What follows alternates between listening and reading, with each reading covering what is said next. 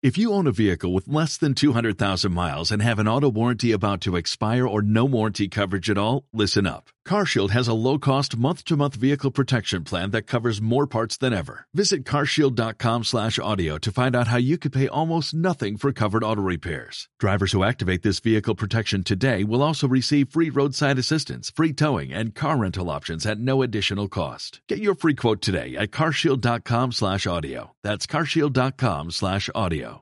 El libro de Apocalipsis capítulo 3.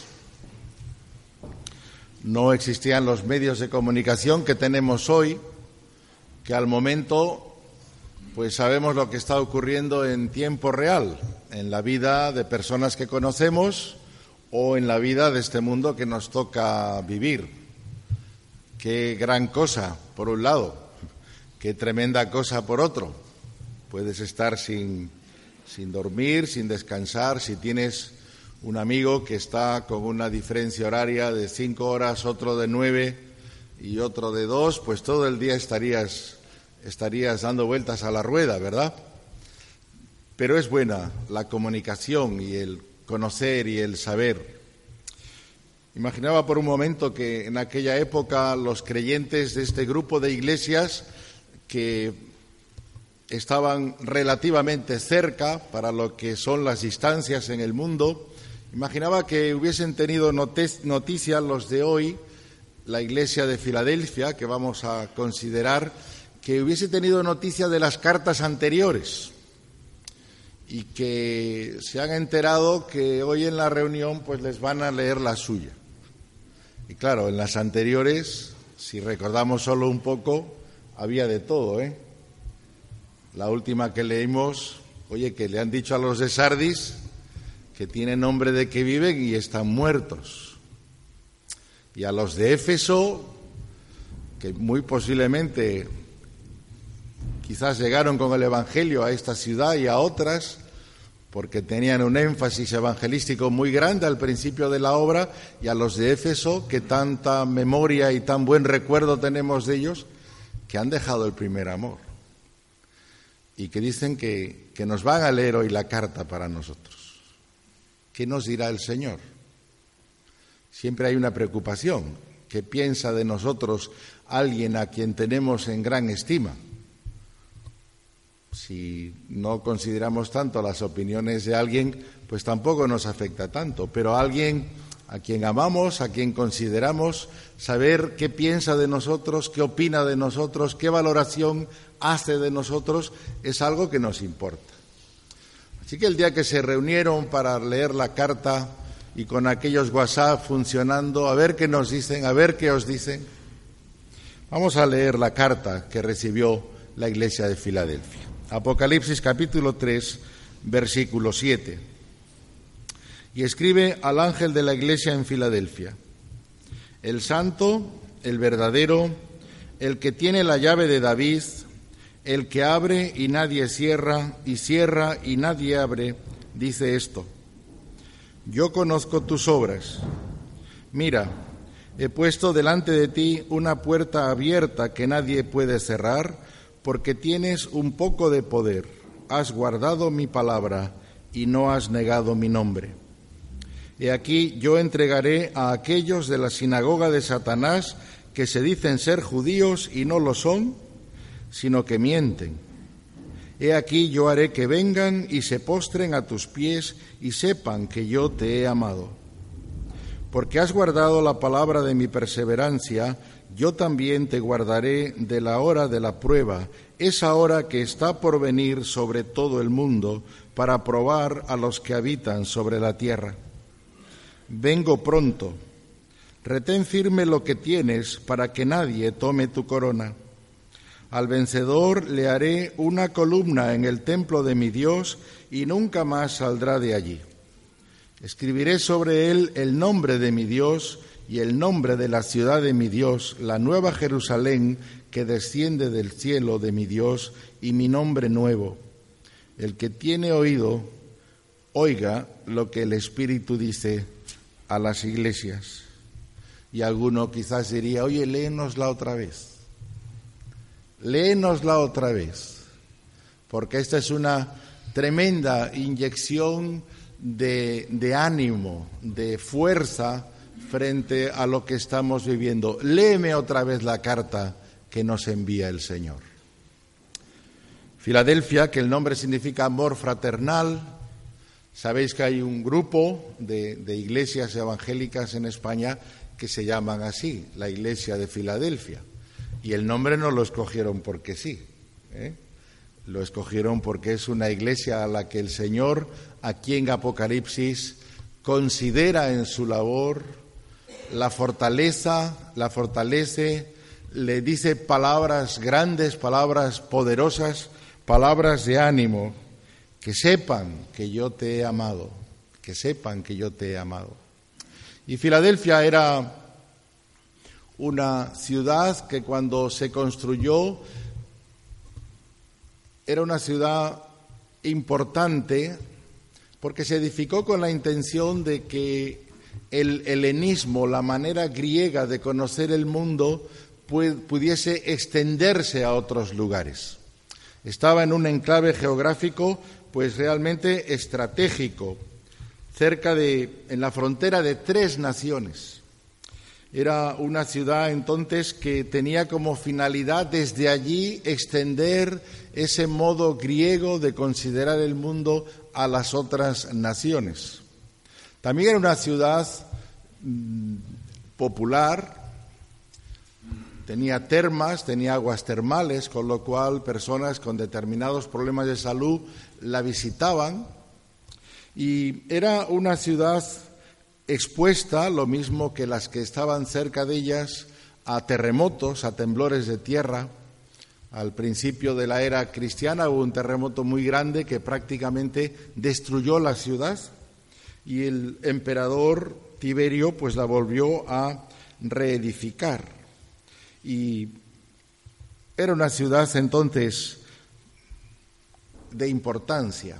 Y ahí en esa ciudad había una iglesia, una iglesia cristiana, una iglesia que por lo que hemos leído no era una iglesia potente en cuanto a reconocimiento, no era una iglesia de fama, no era una iglesia que tuviese personas importantes, pero sí era una iglesia, por lo que le dice el Señor, que estaba entregada a la misión para la cual el Señor la había levantado.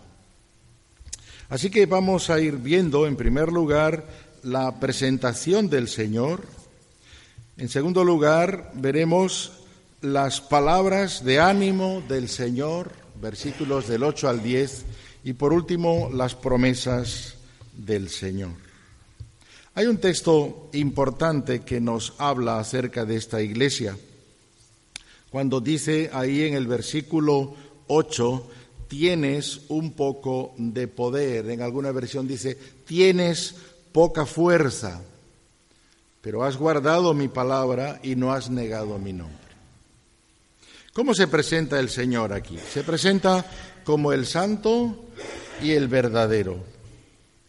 Se presenta como alguien diferente y distinto a otros dioses, como el santo, aquel que está apartado de lo que es la manera de funcionar el mundo, la manera de funcionar el mundo de la religión. Jesús es el santo y verdadero, aquel que en sí mismo encierra toda la verdad que el ser humano necesita, aquel cuya palabra es determinante en ella no hay error, en ella no hay mm, nada de lo que se pueda dudar. El Señor es digno de toda confianza. El santo y verdadero se nos dice que además tiene la llave de David y tener la llave significaba tener la autoridad, tener el control, tener el control de la, de la administración y como dice ahí, abre y cierra, cierra y nadie abre. Así que en un lugar donde la iglesia no es significante, donde la iglesia no está considerada como alguien con poder, resulta que aquel que es la cabeza de la iglesia sí que lo tiene. Ellos a los ojos del mundo pues pasan desapercibidos porque no están en los lugares de, imponer tendencias, de tomar decisiones. No, la Iglesia no está en ese punto, pero el Señor se presenta como el que sí tiene ese poder, como el que sí tiene ese control. El Señor está lleno de autoridad y eso contrasta con la enorme debilidad que Él le reconoce a esta Iglesia. Tienes poca fuerza. En ocasiones creemos que las cosas serían de otra manera si tuviésemos más, más de todo. Pero resulta que hay aquí una paradoja. La Iglesia no está en esa condición de tener más de todo, tiene poca fuerza, es débil, pero sin embargo tiene a aquel que lo tiene todo. Y aquel que lo tiene todo está a favor de esta iglesia. Así que el mundo puede tener toda la fortaleza que quiere, la iglesia puede tener poca o ninguna consideración, pero lo importante para la iglesia no es su confianza en el poder que un mundo pueda tener, sino en el poder que Cristo Jesús tiene. Es el santo y verdadero para la iglesia. Y es ahí de donde emana la fuerza y es ahí donde la fe tiene su consistencia y su fundamento. Los de Filadelfia, poca fortaleza, pero ellos están en manos del que abre y nadie cierra, del que cierra y nadie abre. Y hemos de pensar por un momento en el enclave estratégico que la ciudad tiene. ¿Qué es lo que abre o cierra, cierra o abre? Pues son las oportunidades. En esta iglesia, por lo que el Señor dice, hay, hay un celo de que otros conozcan al Señor. Hay un deseo importante de que otros sepan acerca del Evangelio. Y sus obras, versículo 8, las palabras de ánimo de Jesús, sus obras tienen que ver con una puerta abierta, con una puerta abierta, con una oportunidad que el Señor les ha dado. ¿Y qué han hecho ellos? Aprovecharla. En su debilidad la han aprovechado. Así que ese abrir, cerrar, tiene que ver con estar identificado con la obra y el propósito de Dios. Y cuando estamos con ese ánimo, cuando esa es nuestra intención, estemos tranquilos, estemos confiados. El primer interesado en que eso se lleve a cabo es el Señor. El primer interesado en que las almas lleguen a escuchar el Evangelio es el Señor. El primer interesado en llegar hasta el último de la tierra es el Señor. Estemos confiados. A veces pensamos más en los recursos que tenemos para hacer la obra que en el Señor que nos ha mandado hacer la obra. Yo conozco tus obras y dentro de esas obras que el Señor conoce y que ahora las, premia, el Señor reconoce en primer lugar una puerta abierta que ellos están aprovechando. Y cuando hay debilidad vienen pensamientos, ¿verdad? ¿Hasta cuándo vamos a poder seguir haciendo esto? ¿Hasta cuándo tendremos recursos, personas, posibilidades? Uno está pensando en la manera en que la obra se pueda llevar a cabo. Y esos que están centrados y orientados en el propósito de Dios. Cuando una iglesia no tiene propósitos ni objetivos, terminarán viéndose a sí mismos o dándole vueltas a aquello que realmente no es importante. El día que Israel salió de Egipto se les pidió que estuviesen preparados con lo mínimo suficiente para el camino. Allí no valían maletones con cosas que estaban en la casa y que ellos querían llevarse consigo. Había que ir con lo mínimo suficiente para poder emprender un viaje, para poder ir de peregrinos, en este caso durante 40 años. La Iglesia está llamada también a, la, a ser frugal, austera, está llamada a estar orientada a hacer la obra. A mí siempre me sorprende alguna iglesia que tiene cientos de miles de euros en su cuenta corriente. No lo entiendo. Nunca lo entenderé, espero. La iglesia está llamada a ser operativa, a ser ejecutiva, a estar siempre en el filo, en el filo de la navaja, porque el Señor abre puertas. Y cuando el Señor abre puertas, hemos de pensar en cómo aprovecharlas, en cómo seguirlas, en cómo identificarnos con ellas, porque hay una cosa muy clara, hay una puerta abierta que si el que la ha abierto es el Señor, nadie la puede cerrar. Nadie la puede cerrar. Ya vendrán los políticos por su lado, ya vendrán los fanáticos por su lado, no importa, nadie la puede cerrar, es su promesa. Es lo que le dijo aquel pequeño grupo que no tiene fuerza, que humanamente hablando eran insignificantes. Pero ¿sabéis dónde estaba su fuerza? ¿Dónde estaba su significancia?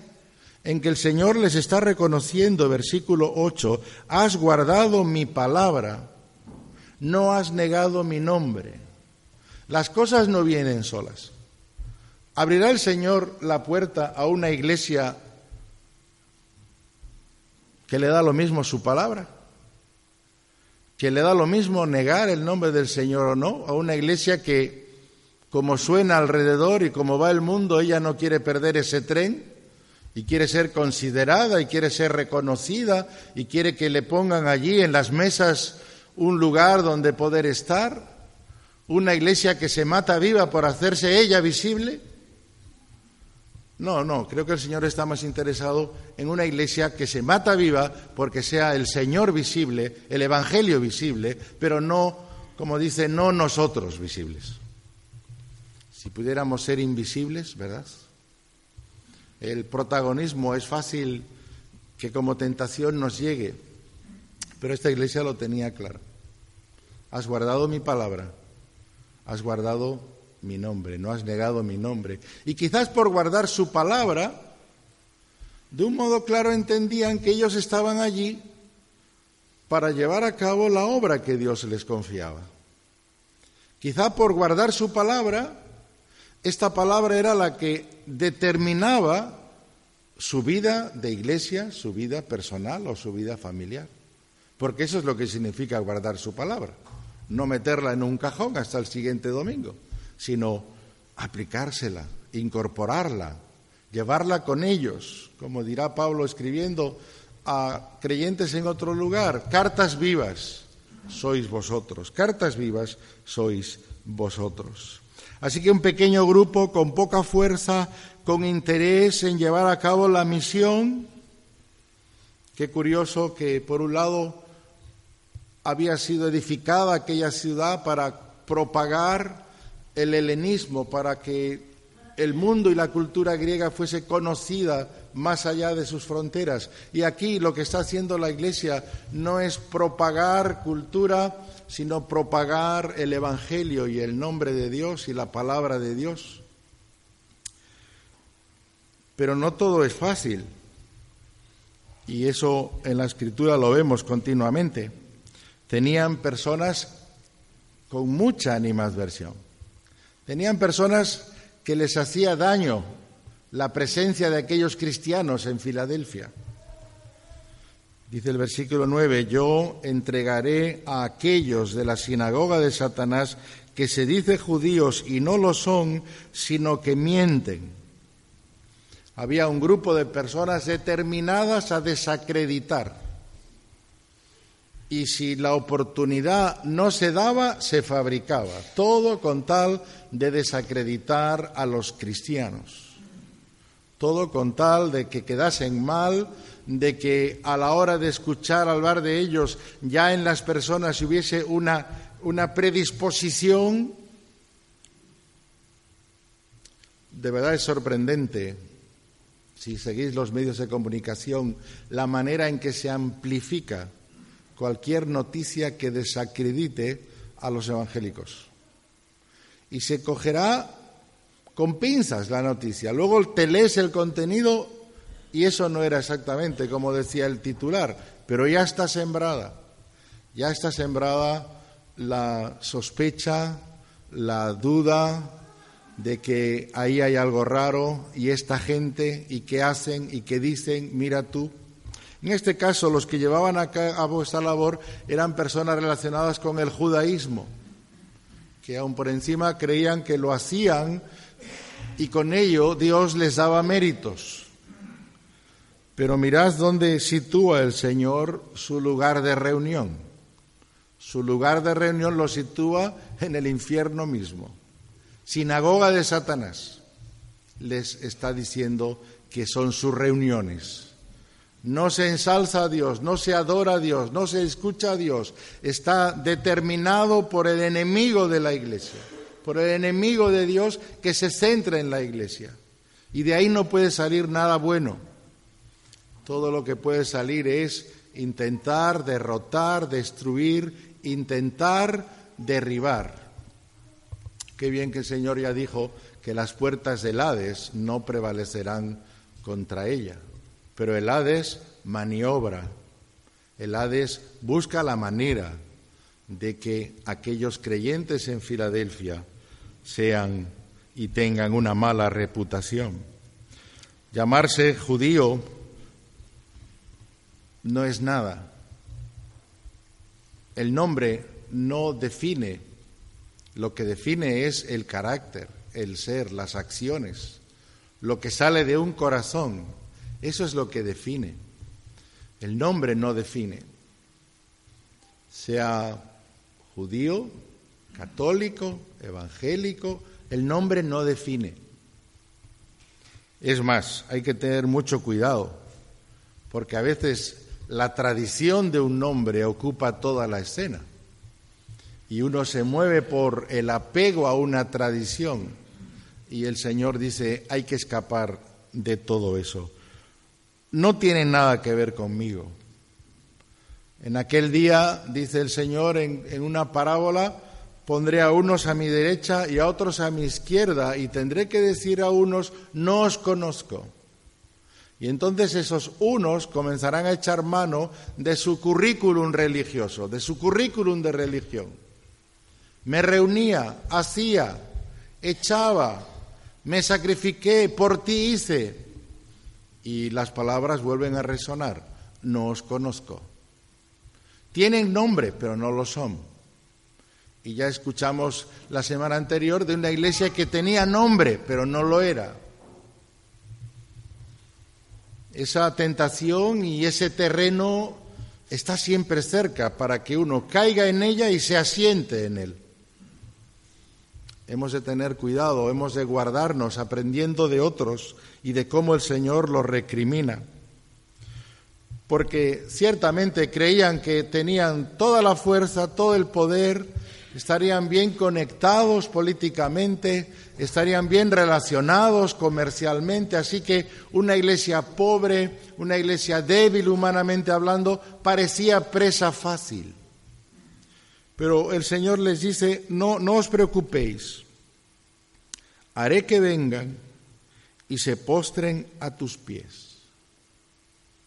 Los otros que pensaban que los tenían bajo sus pies, que cuando quisieran podrían deshacerse de ellos, pero vuelvo a decir que en esta carta se nos revela mucho de lo que parece pero no es, y de lo que es y un día parecerá. El que tiene todo el control es el santo y el verdadero. Y la iglesia, la iglesia depende de ese poder del Señor. Los enemigos de la iglesia en ocasiones son tan fuertes, tan poderosos, que parece que vencen. ¿Qué pasó en España desde el siglo XVI hasta el siglo XIX con respecto al Evangelio? ¿Dónde están las iglesias? ¿Dónde están los creyentes fieles? ¿Dónde está la palabra?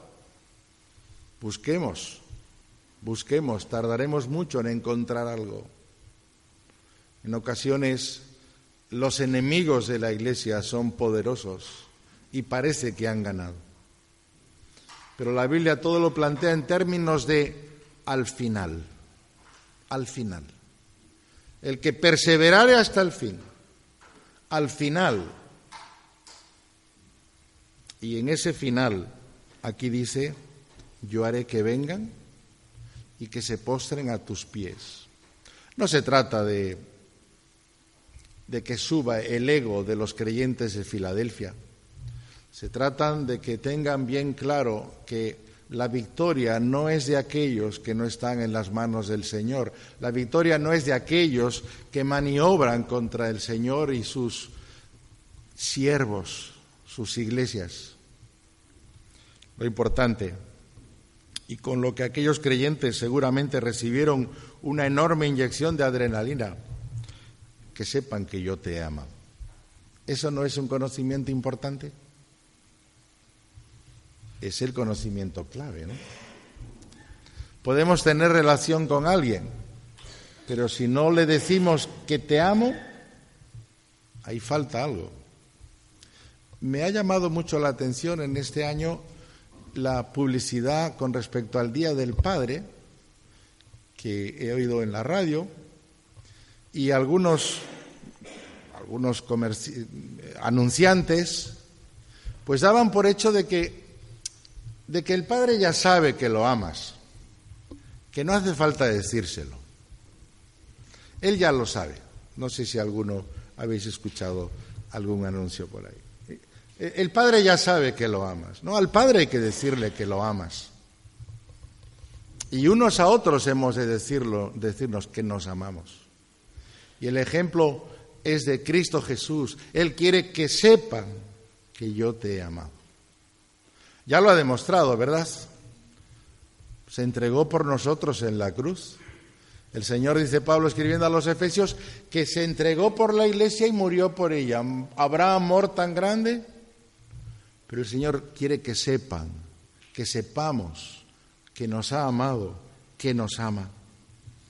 Qué importante es ese conocimiento y qué paz y qué tranquilidad trae a nuestro corazón. La iglesia de Filadelfia, que si el nombre de la iglesia era amor, amor fraternal, aquí hay un amor divino hacia nosotros.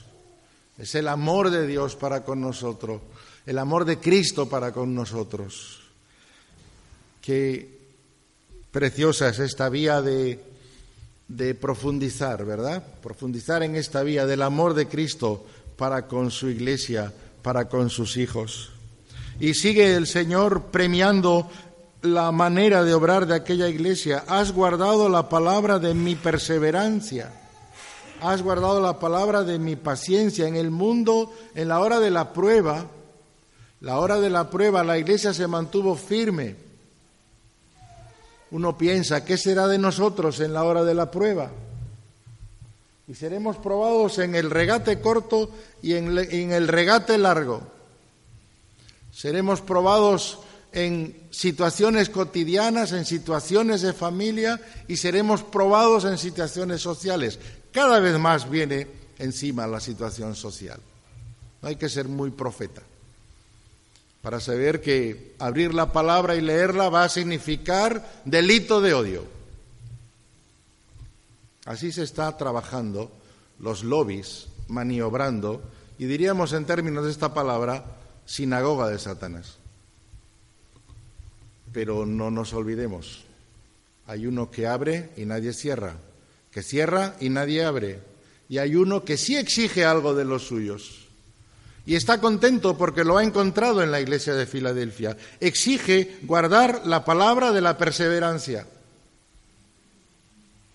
Las palabras pueden decir muchas cosas y donde dije digo, digo Diego. Va a haber mucho Diego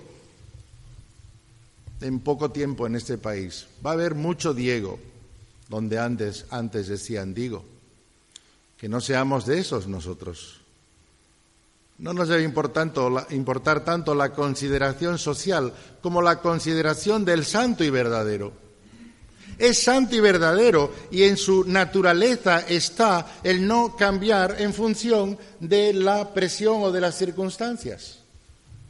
El verdadero no va por ahí diciendo hoy una cosa y mañana otra. Su nombre entonces sería diferente.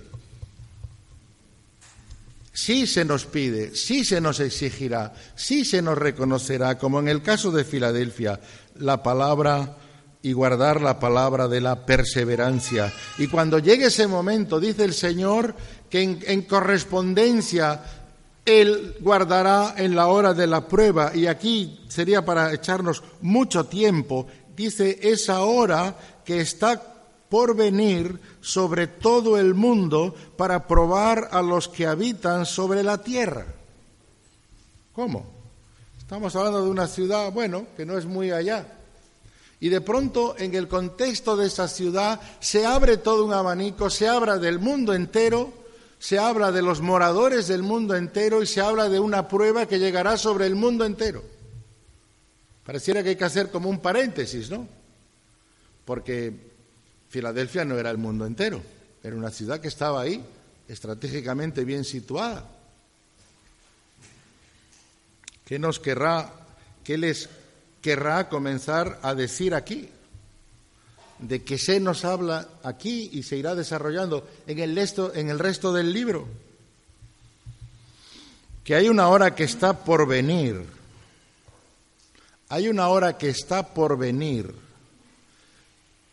una hora que va a afectar a los que habitan sobre la tierra.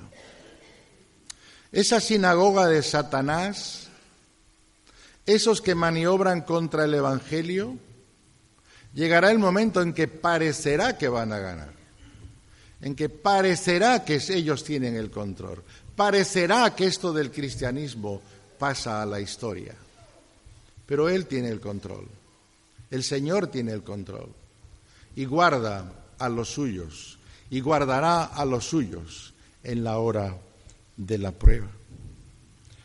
Vengo pronto, dice el Señor.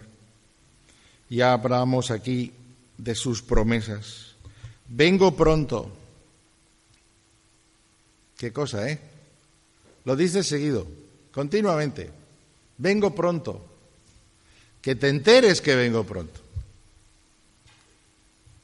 Es que ya han pasado dos mil años. Que eso no es nada. Como cuando nosotros vemos hacia atrás y nos vemos con pantalón corto. Y decimos, ¿cómo pantalón corto? Si ahora ya llevo corbata. No, no, no, vengo pronto. Un día como mil años, mil años como un día. Vengo pronto, dice el Señor. Así que ante las cosas de Dios uno tiene que estar definido al día, al momento, en tiempo real. No hay tiempo para rectificar, vengo pronto. Y o llevo aceite en las lámparas o no lo llevo. O formo parte del grupo de los prudentes que oran y velan y perseveran o no lo formo. No hay dos categorías más que esas cómo estamos considerando, cómo forma parte de nuestras vidas este vengo pronto. El Señor dice, vengo pronto y, nos exige retener firme lo que tenemos para que nadie tome tu corona. Aquellos que humanamente no son considerados, humanamente no son premiados, no son gratificados, resulta que desde el punto de vista de Dios sí tienen una corona, sí tienen un premio, sí tienen un reconocimiento. Pero todo depende de la calidad de nuestra fe, de la calidad de nuestra entrega, de la cantidad, permitidme que utilice también esta palabra, de la cantidad de nuestra devoción. El Señor está cansado de iglesias indiferentes, de personas que forman parte de iglesias y no están vibrando, no están emocionándose, no están aprovechando las oportunidades. Perder el tiempo, al Señor no le gusta ver a los suyos perder el tiempo. Cuando abre puertas para aprovechar las oportunidades, al Señor no le gusta que nuestra devoción esté en otra cosa. A uno solo hemos de servir y nos dice, retén firme lo que tienes, porque hasta lo que tienes lo podemos perder. Yo creo que a veces no nos damos cuenta de eso, que hasta lo que tenemos lo podemos perder si no somos fieles, si no nos mantenemos fieles al Señor. Y habla aquí de algo que los de Filadelfia lo entendían muy bien, una ciudad que continuamente venían los terremotos, que había sido destruida por un terremoto unos decenas de años atrás, todos entienden muy bien que a la hora de edificar no hay nada como una columna fuerte, no hay nada como tener materiales que están de la primera calidad, bien trabajados, que están bien fundamentados. ¿Qué les promete el Señor a creyentes que viven en un lugar así? Les está diciendo que además de su corona, le haré una columna en el templo de mi Dios y nunca más saldrá de allí. Seguridad completa. Dicen en los lugares donde hay territorio, donde hay terremotos, que hay que meterse en el dintel de la puerta o debajo de la mesa. Vale. Y con un silbato. Por si te quedas ahí, que sepan que estás. Pero esto va más allá, ¿eh? Esto no es prevención, esto es seguridad completa. Yo le haré una columna en el templo de mi Dios. Humanamente hablando, hay sitios fabulosos que hay columnas que tú dices, qué maravilla. ¿Habrá maravilla mayor que ser columna en el templo de Dios? Qué seguridad grande para la vida de las personas. Y dice que escribiré, y ahora repite varias veces, sobre él el nombre de mi Dios y el nombre de la ciudad de mi Dios, la nueva Jerusalén que desciende del cielo de mi Dios, y mi nombre nuevo. Aquellos que humanamente no tienen nombre pasan desapercibidos. Lo importante es dónde está escrito mi nombre. ¿Qué nombre me va a dar a mi Dios? Y aquí dice el Señor que comparte con nosotros, comparte con nosotros, comparte con su iglesia fiel, comparte su nombre, comparte el nombre de la Nueva Jerusalén, la ciudad que tiene fundamentos, la ciudad firme que nada ni nadie puede destruir, y el nombre nuevo del Señor. Filadelfia, pobre humanamente hablando, insignificante, pero a los ojos del Señor, a los ojos del Señor fiel, a los ojos del Señor haciendo la obra, a los ojos del Señor dependiendo de Él, aprovechando las oportunidades, a los ojos del Señor esperando al Señor. Se trata de saber qué clase de iglesia quiero ser. Una que tiene el reconocimiento del mundo porque está a la última o una que tiene el reconocimiento del Señor? ¿Que me aplaudan los de la sinagoga de Satanás? ¿O recibir la corona del Señor?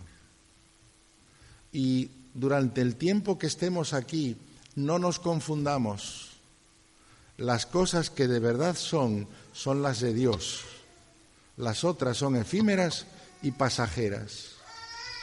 Terminamos ¿Qué destacar de esta carta?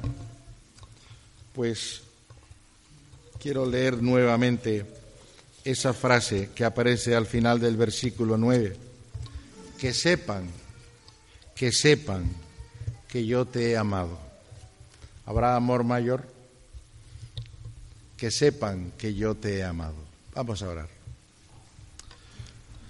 Señor, gracias por esta revelación tan necesaria para nosotros que a veces podemos desfallecer, podemos encontrarnos pues realmente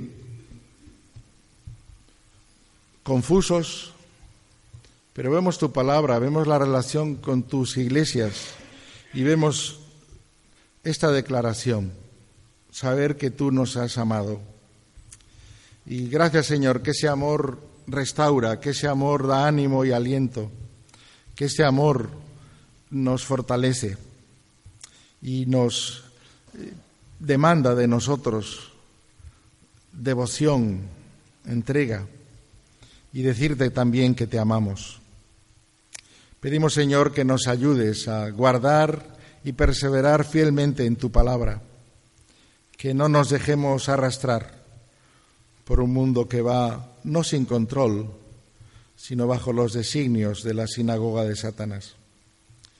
Y que sepamos esperar y anhelar, porque dices, como hemos leído, vengo pronto.